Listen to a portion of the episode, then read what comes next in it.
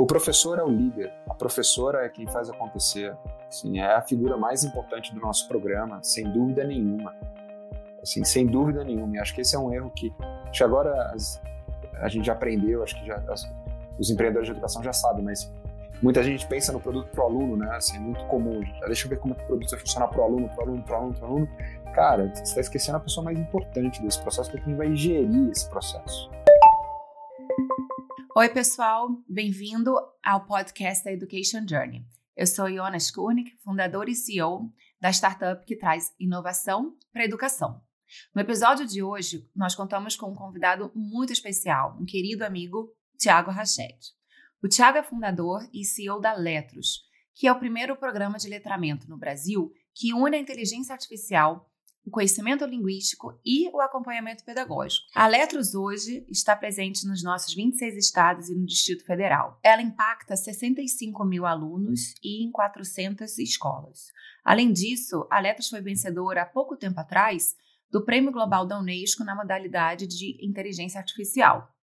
Nesse episódio, a gente vai falar sobre o diferencial da Letros, o uso da inteligência artificial em educação, um pouco mais da trajetória do Tiago, que saiu do mundo de investimento de capital de risco para o setor de educação, e ainda iremos falar também sobre o modelo de negócios que a Letros tem e a sua missão, que eu já dou um spoiler aqui para vocês. Ela busca interligar o propósito de melhorar a educação brasileira através da inovação. Antes da gente terminar, a gente vai fazer as perguntas rápidas que a gente sempre faz no nosso podcast. Você vai saber as dicas de livros e filmes e os mentores que ajudaram o Tiago nessa trajetória. Hora de ouvir um pouco mais sobre essa EdTech que está inovando o letramento do Brasil. Tiago, muito obrigada por estar com a gente hoje aqui. É, primeiro, obrigado pela, pela conversa, pela oportunidade. Meu nome é Tiago Rached, eu sou cofundador e CEO da Letros, uma empresa focada em diminuir o buraco do letramento, da capacidade de escrita e leitura no Brasil com o uso de tecnologia e inteligência artificial. Sensacional. Vamos saber mais sobre isso já já. Mas eu gosto sempre de começar perguntando o que, que você entende que é inovação em educação? É, a minha visão de inovação em educação uh, não está atrelada à tecnologia, uh, necessariamente, não está atrelada a, a startup. Ela está relacionada diretamente à aprendizagem. Acho que inovar em educação é encontrar novas maneiras de alcançar um nível de aprendizagem superior dos nossos alunos, especialmente olhando num contexto de desigualdade educacional. Então, acredito que inovação ela é especialmente importante quando a gente consegue ajudar aqueles que, de alguma maneira, não têm acesso, uh, não têm condições de alcançar um alto nível de aprendizagem. Perfeito, maravilha. A gente, a gente também acredita muito que inovação está longe de ser simplesmente tecnologia, né? A gente sempre fala que, na verdade, é um conjunto de três pilares: tecnologia, metodologia e currículo. Todas elas atreladas num, numa maneira de uh, melhorar a qualidade da educação, a entrega, né? Entrando um pouco na Letros, uh, uma das coisas que mais diferencia vocês é o uso de inteligência artificial, essa, essa ferramenta. Uhum. Conectando ao que você acabou de dizer, como é que você vê o papel do uso da inteligência artificial na democratização da educação? E como é que isso se atrela à missão de vocês? Perfeito. A gente acredita, por mais contraditório que possa soar, que a inteligência artificial ela permite humanizar e personalizar o processo de aprendizagem, especialmente na área que a gente atua, que é a área de linguagem. Uh, a gente utiliza a inteligência artificial para tornar o processo de escrita dos alunos um processo mais mais claro e mais bem direcionado para os alunos e para os professores. A, nossa inteligência ela é capaz de identificar uma série de padrões uh, nos textos dos alunos e identificar com muita clareza quais são os principais pontos de desenvolvimento para cada aluno em cada estágio uh, que ele está de, de, aprendizagem. E a gente consegue fazer isso com muita, com muita individualização desse processo. A gente olha cada aluno com um olhar único. Uh, e a gente consegue entregar para o professor também uma fotografia das suas turmas e dos seus alunos bastante clara, estruturada e profunda. Eu fico pensando se você pode dar algum exemplo, porque a gente sabe que existem outras plataformas, né, inclusive de cursinhos, etc., que, que também é, é, atuam nesse espaço de, de correção de redação. Vamos colocar dessa forma, né? E aí, eu, eu, o que você está dizendo agora me soa muito diferencial da Letros. Então, se uhum. você puder dar um exemplo um pouco mais, assim, de o que, que é essa fotografia, como que você se diferencia é, na uhum. entrega do seu, do, dessa fotografia, enfim, da sua ferramenta, como é que exatamente vocês operam para se destacarem das outras opções que a gente vê no mercado? É, o nosso olhar ele está muito centrado justamente no processo de aprendizagem. Pode parecer um pouco básico ou óbvio isso, uh, mas eu acredito que isso uh, é o que torna o nosso programa um programa uh, especial, na minha visão. É, a gente não é uma plataforma de correção. Quando uma escola procura a gente, fala, Tiago, eu preciso de corrigir os textos dos meus alunos. Falo, a gente não faz isso. a escola fica um pouco confusa, mas a gente não faz. É, nós somos um programa, um programa de desenvolvimento da escrita. Né? Temos uma plataforma, temos inteligência artificial, temos conteúdo, temos tudo isso, mas é, no final do dia a gente só entra nas escolas se elas estiverem efetivamente engajadas em implementar um programa, uma metodologia, como você bem trouxe no começo, que permita é, levar os alunos para um novo patamar de escrita. Se elas quiserem eficiência operacional, ou baratear o custo de correção, ou diminuir o tempo de correção, existem ótimas alternativas, ótimas. É, e, e a gente não quer, a gente não quer fazer isso. Assim, é, esse é um componente do nosso processo. Né, um componente específico dentro de uma metodologia mais completa. Um bom exemplo de que a, a, tecnologia por si só não é uma bala de prata, né? É isso que você está querendo dizer. Não, e, e, acho que tem um desafio que é você trouxe muito bem, né? Você falou o que, é, que é inovação para para Iona, né, para Education Journey. É exatamente a nossa visão para o nosso projeto. Por quê? A gente acredita que tecnologia tem que necessariamente estar integrada à metodologia e tem que necessariamente fazer parte do currículo. Então, a gente não é uma plataforma que é disponibilizada para os alunos de maneira complementar, extracurricular. Né? A gente não, não, não tem esse tipo de, de, de parceria. A gente entende que a gente tem que ser central ao processo pedagógico. Para ser central ao processo pedagógico, tem que fazer parte do currículo. Né? E para ser central e poder gerar inovação prática, não basta você ser uma plataforma, você tem que ter uma metodologia.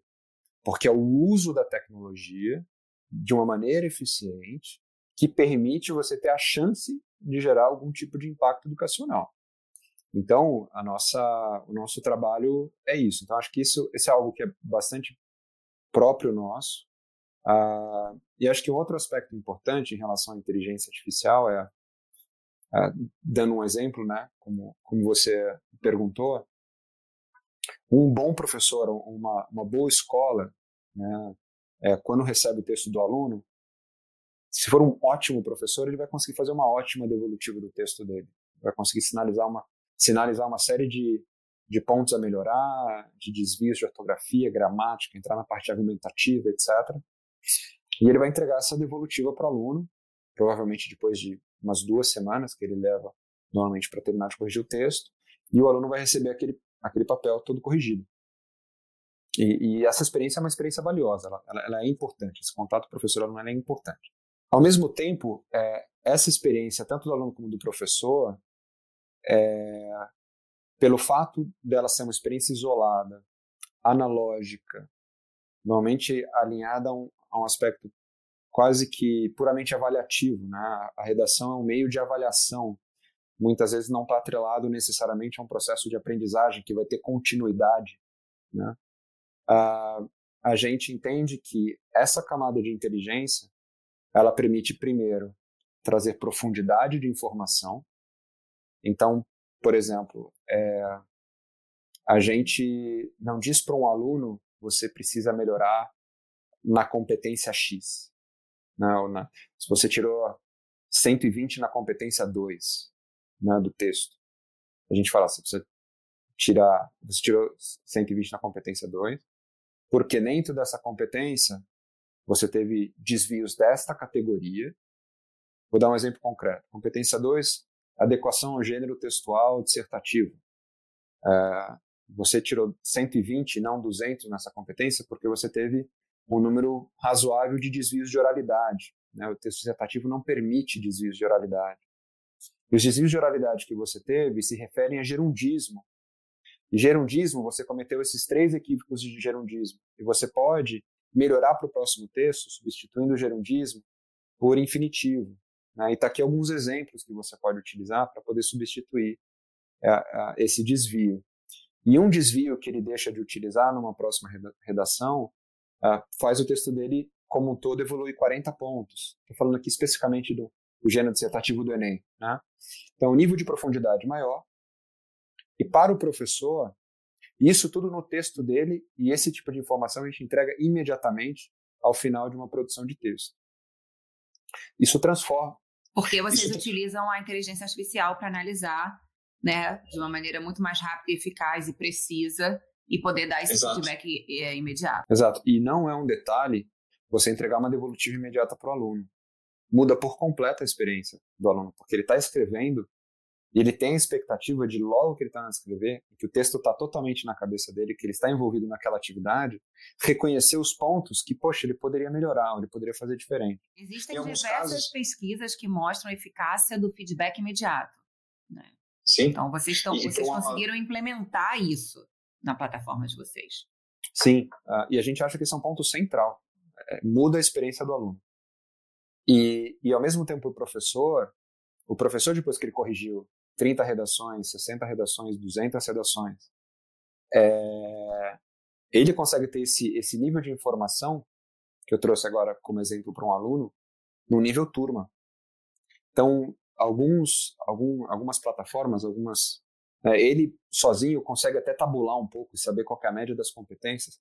Outras plataformas conseguem entender qual é a média dos alunos nas competências, mas ele consegue ter um nível de informação que é, poxa, o principal problema da sua turma são os conectivos, conectivos mais utilizados são esses, os alunos com mais dificuldade nesses conectivos são esses cinco que demandam uma atividade individual, ou seja, é um nível de assertividade incrível, incrível, muito maior, muito é... e muito disruptivo de certa forma, né? Porque isso acho que nunca foi visto antes, eu acho que dificilmente poderia ser é, alcançado sem o uso da tecnologia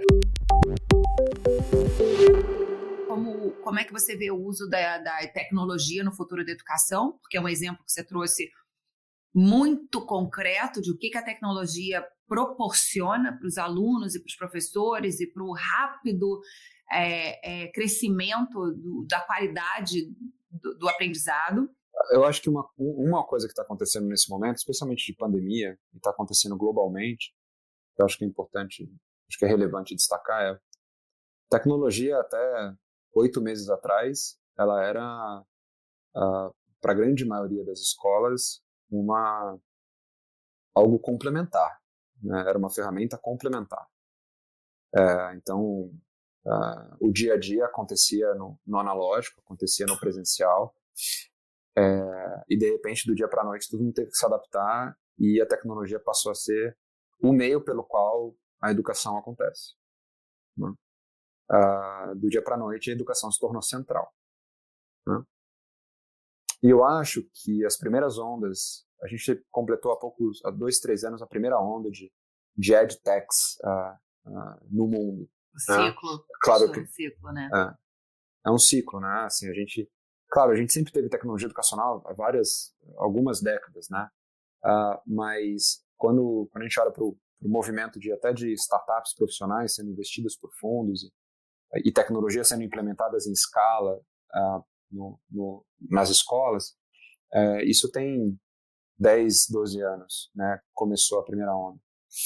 A gente percebeu um movimento muito claro das, das, das edtechs, uh, falando de edtech, mas também tem as grandes corporações com tecnologia, mas foi muito um movimento de eficiência.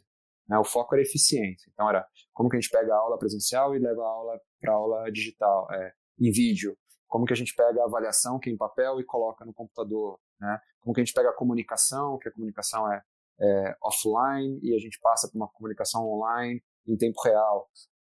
Então foi muito um movimento de eficiência, né? Então era quase que tentando replicar o modus operandi da educação é, básica, né, tradicional, dentro de um contexto digital, né? E era uma adaptação assim, quase que pegando lá o framework que você trouxe no começo, Ana, assim, como que a gente garante a tecnologia mantendo currículo e metodologia, né? Uh, e eu acho que a nova fase, é, e acho que as, as tecnologias e as grandes inovações têm que necessariamente olhar para a parte pedagógica. Assim, é, acho que o grande, o grande desafio e acho que a, o grande salto que a gente pode dar no ponto de vista de impacto é quando a gente começar a ter um olhar de inovação para o pedagógico e a partir desse olhar inovador para o pedagógico a gente pensa a tecnologia. Mas primeiro a gente pensa o pedagógico pensando nas pessoas que fizeram um pouco dessa migração parecida com a sua, né? Acho que você podia contar um pouquinho da sua trajetória, é, já pensando o que que, o que que você acha que as pessoas que querem vir para o mundo de educação deveriam prestar atenção e seguir nessa mudança que eu sei que você fez, né? Uma mudança do setor uhum. mais de investimento para a educação. Eu acredito que, que uma coisa que eu vejo com muito valor é, acho que não não só na minha trajetória, mas acho que de, de, várias pessoas que eu sei que estão hoje no mundo da educação, eu acho que a experiência prática dentro do, de um universo concreto de educação. Acho que a gente tem muito, acho que infelizmente a gente ainda tem uma visão de que educação é muito intuitiva, né? porque todo mundo foi para a escola. Então todo mundo foi para a escola, todo mundo entende de educação, todo mundo viveu a educação e todo mundo está apto a criar um novo projeto em educação porque todo mundo foi para a escola. Né? E todo mundo tem uma visão crítica em relação à educação.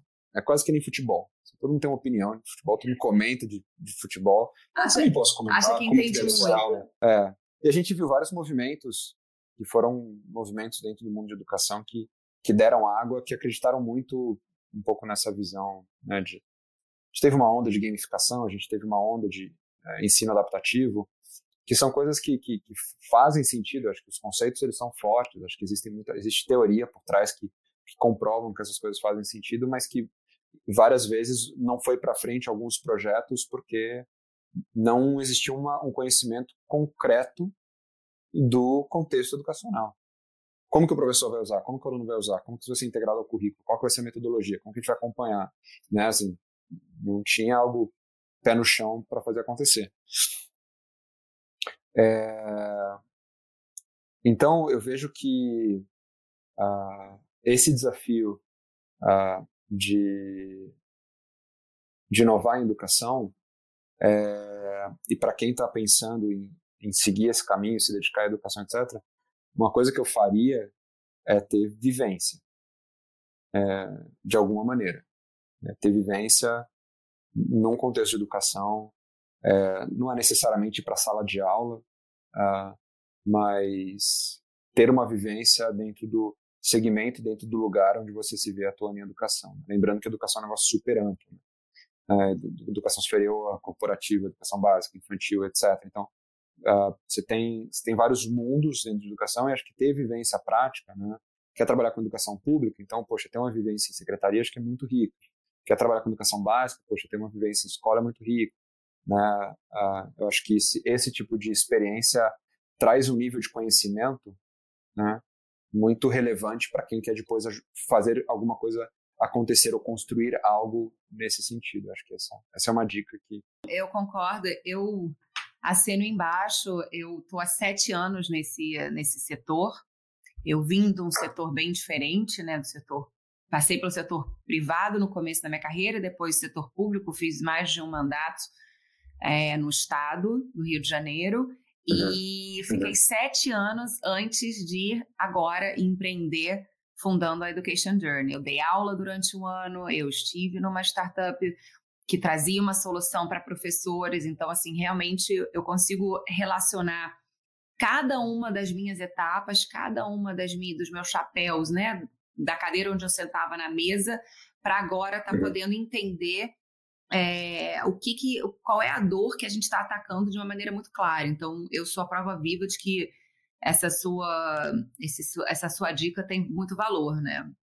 E aí eu fico pensando, por que que você quis fazer essa, essa transformação, né? Eu acho que sim, a gente se conheceu já tem seis anos, foi em 2014, e você estava ainda, você estava no começo da sua transição, você estava vindo de VC, né? E antes você trabalhou em banco. E aí, o que, que aconteceu lá atrás para o Tiago de 2013, 14, 15 resolver uhum. entrar a fundo e hoje você está aqui é, como tocando uma, uma EdTech? O que, que aconteceu? O meu vínculo com a educação ele é um vínculo muito, muito pessoal e muito, muito afetivo.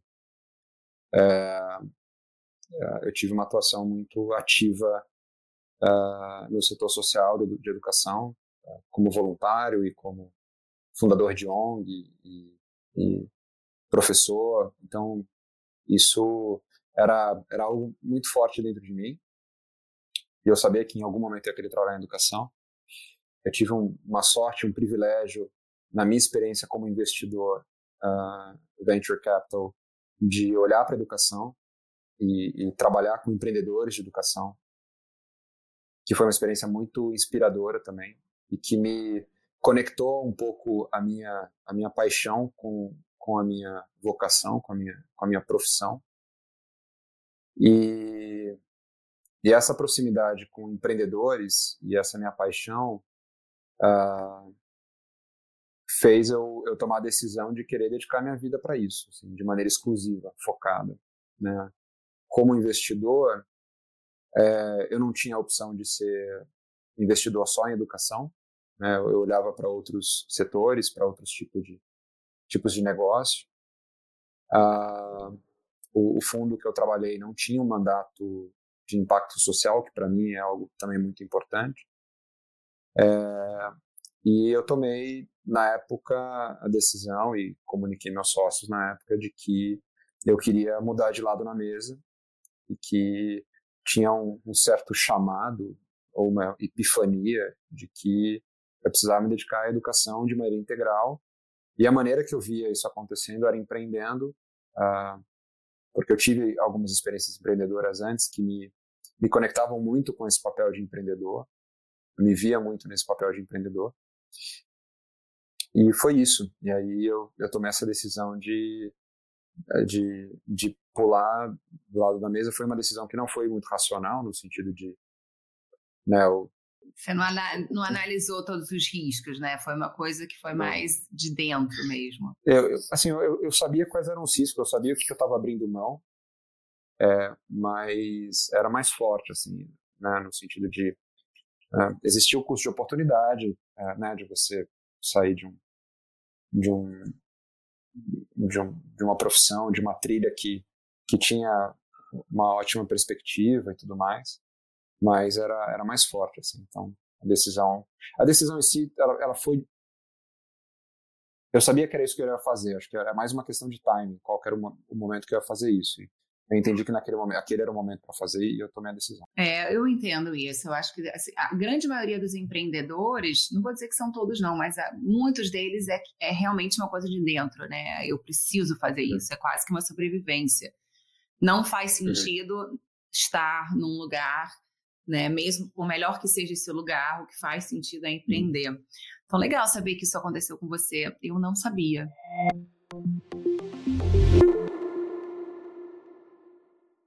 A gente está chegando aqui, né, na, na, no último terço da nossa conversa. Eu queria, então, aproveitar essa oportunidade para voltar naquela pergunta dos professores. Por quê?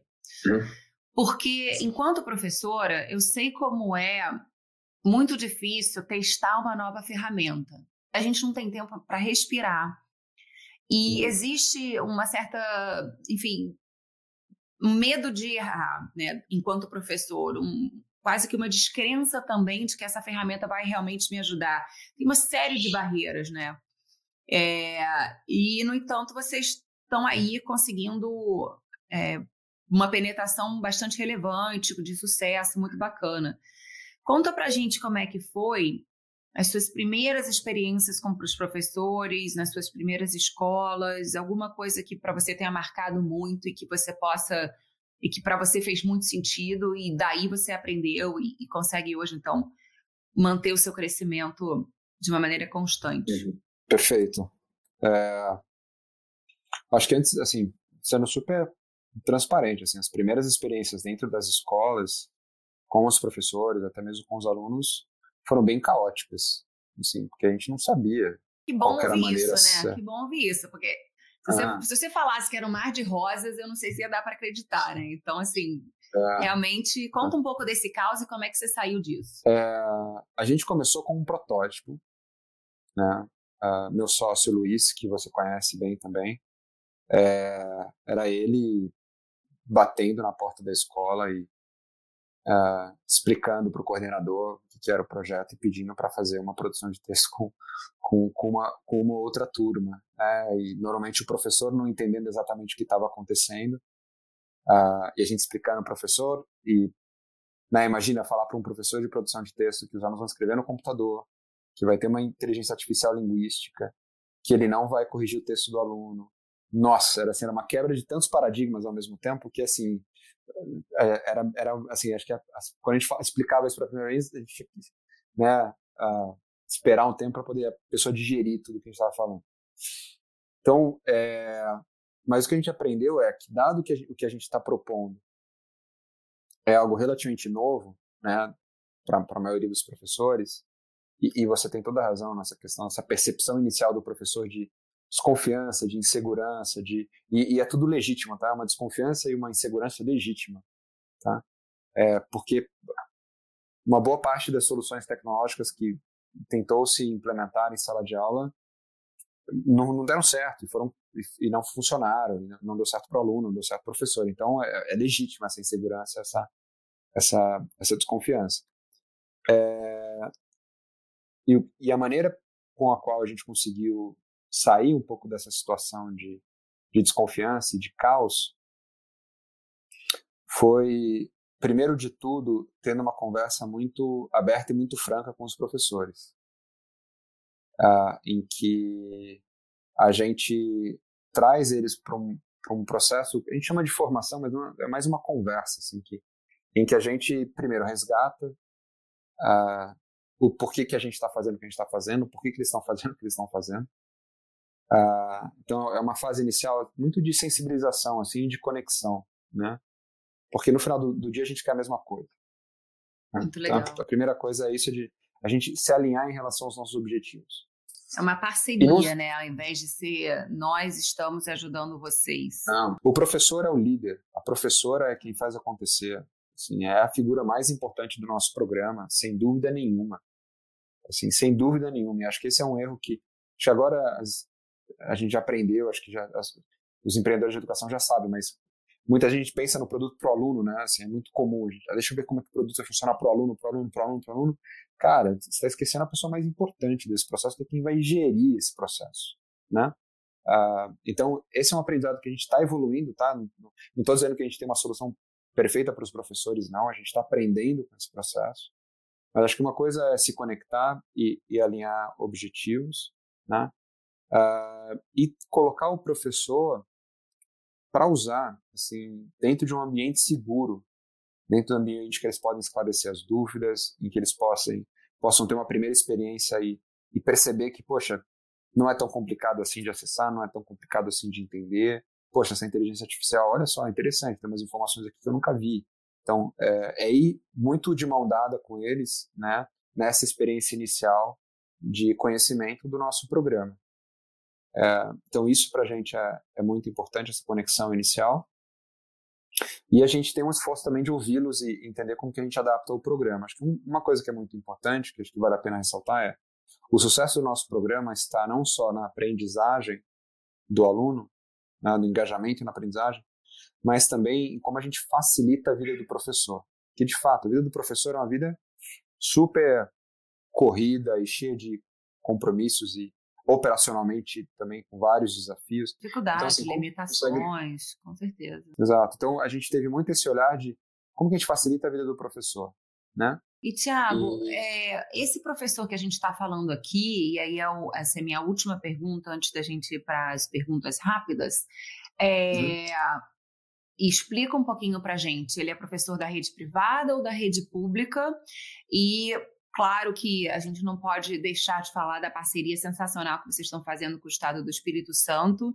Então, assim, qual é qual é a diferença que você está vendo em lidar com o setor privado? E claro que eu, de tanto impacto que a gente falou, eu sei que você é muito comprometido. O grande lance de impactar a educação do Brasil é através do ensino público, né? Então, esse professor, ele que você está falando, ele é do ensino público ou privado? E como é que você está fazendo para ficar mais perto uh, do setor público? Esses pontos que eu trouxe sobre professores, né, do, do, receio, da insegurança, da desconfiança, eles são de todas as áreas, todas as área pública, área privada. Então, é, o que a gente percebe, talvez em algumas escolas privadas, é os professores mais mais técnicos ou mais acadêmicos que trazendo algumas questões mais específicas de produto. Acho que eles têm um olhar um pouco mais profundo sobre o texto do aluno e isso é algo extremamente positivo para nós que aprendemos muito com eles. É, mas um ponto de vista de perfil e, e, e, postura, comportamento em relação ao nosso programa, a gente nota uma, uma grande semelhança entre os dois, né, generalizando muito esses dois perfis, até porque tem professores que são das duas redes, né, mas desses professores de rede pública e privada. Em relação à rede pública, é, que é onde a gente quer uh, atuar de maneira cada vez mais forte, uh, a gente tem um grande desafio, que é o desafio de, de modelo de negócio. Né? É um desafio que é compartilhado, com certeza, com a maioria das, das empresas uh, de educação, que querem atender o, estudante da escola pública e que se depara com alguns desafios, né? É, então a gente está descobrindo, a gente está testando e descobrindo qual que é essa maneira de, de construir um modelo sustentável de atendimento de escolas públicas. É, estamos caminhando e conversando uh, com, com o governo para encontrar esse caminho conjuntamente, porque a gente já entendeu que o governo quer o que a gente está tá trazendo, acho que é quase que um desafio burocrático, até mais do que orçamentário. Uh, então a gente está nesse processo nesse momento. E até a gente encontrar esse modelo de negócio que permita a gente crescer de maneira sustentável na rede pública, a gente tem parcerias estratégicas com fundações, institutos, famílias que atuam uh, com filantropia na área social. É, até aqui foram os nossos principais parceiros e, é, e, são eles que permitem a gente atuar atendendo alunos de escola pública pelo Brasil. Ótimo, ótimo, sensacional. Bom, Espero que vocês encontrem esse, essa solução para a burocracia e como navegar corretamente para poder reproduzir nos outros estados, né, para que o, essa, essa primeira porta de entrada com o Espírito Santo possa ser um, um caso de sucesso e uma inspiração para os outros estados, para realmente a gente conseguir virar essa página de deixar de implementar ferramentas que funcionam, que, os professores querem, que os alunos gostam, por conta de burocracias e atrasos e agendas políticas e etc. Né? Eu acho que a pandemia já escancarou o suficiente para mostrar que o Brasil é, precisa, com urgência, achar a solução para implementar as soluções que já foram comprovadas, dado, o prêmio da Unesco é, que vocês receberam, uma série de credibilidades, né, de que vocês estão aptos a servir o país, né, de uma maneira honesta, trazendo esse valor agregado, né. Então, assim, não tem como deixar de fazer isso porque a burocracia ou a agenda política vence, né, não, não, não, não cabe mais isso, né. Então, boa sorte para vocês e que bom que a gente tem fundações comprometidas a apoiar os empreendedores que entendendo que sem elas é, não tem como passar essa barreira, né? Esses primeiros um ano, um ano e meio, onde você está comprovando a eficácia da ferramenta com os dados, onde você está é, é, também desenvolvendo o seu modelo de negócios, né? Então é super legal essa parceria com o terceiro setor, enquanto você não faz a, a, a passagem desses desafios aqui de, do primeiro momento. Então, toda sorte do mundo para vocês. O que a Education Journey puder ajudar já está ajudando, né? Vocês estão no nosso marketplace e a gente é, é, tá aqui disponível para todo mundo que quiser entrar em contato, é, tanto com vocês diretamente ou com a gente, de que, que a gente puder ajudar nisso. Vamos para as perguntas rápidas, que, enfim, todo mundo quer saber. Todo mundo quer saber. Quais foram os seus mentores e por qual o papel deles na sua trajetória? Ótima pergunta. Acho que foram vários.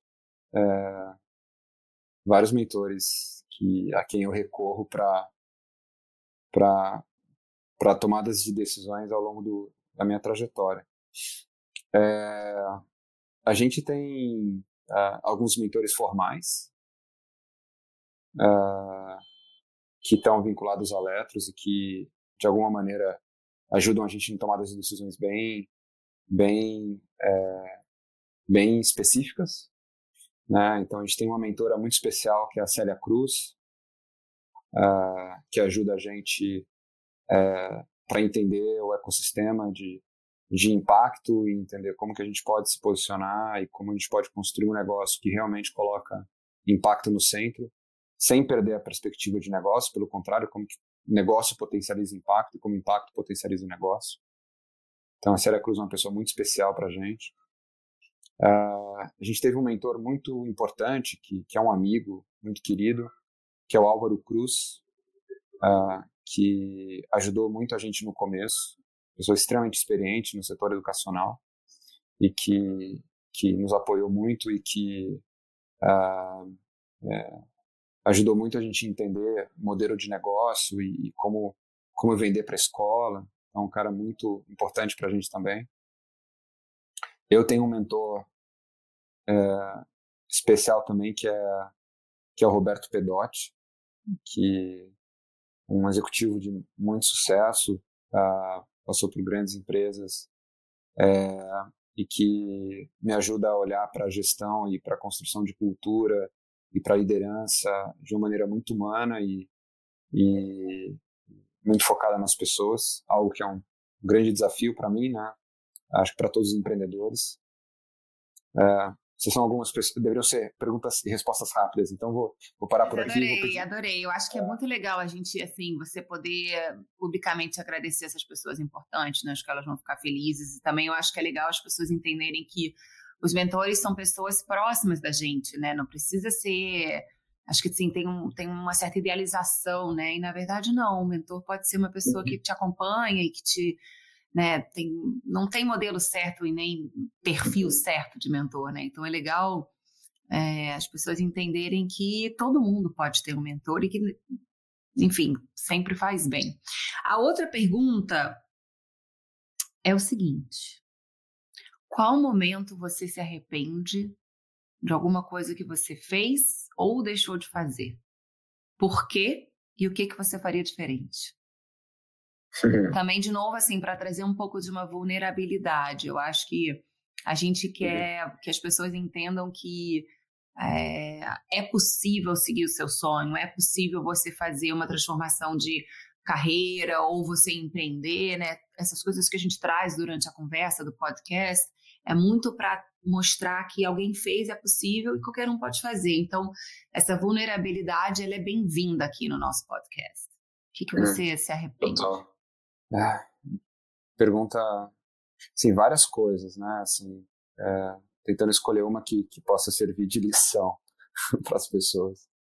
É, acho que teve, acho que teve um, um movimento que a gente fez uh, nos últimos dois anos na Netros, que foi a gente apostou por um bom tempo e muita gente envolvida num, num modelo de negócio uh, diferente do B2B, que é o nosso modelo hoje principal. A gente olhou para um modelo é, B2B2C, né, tentando entender como que a gente poderia chegar nos pais e nas famílias é, por meio da escola.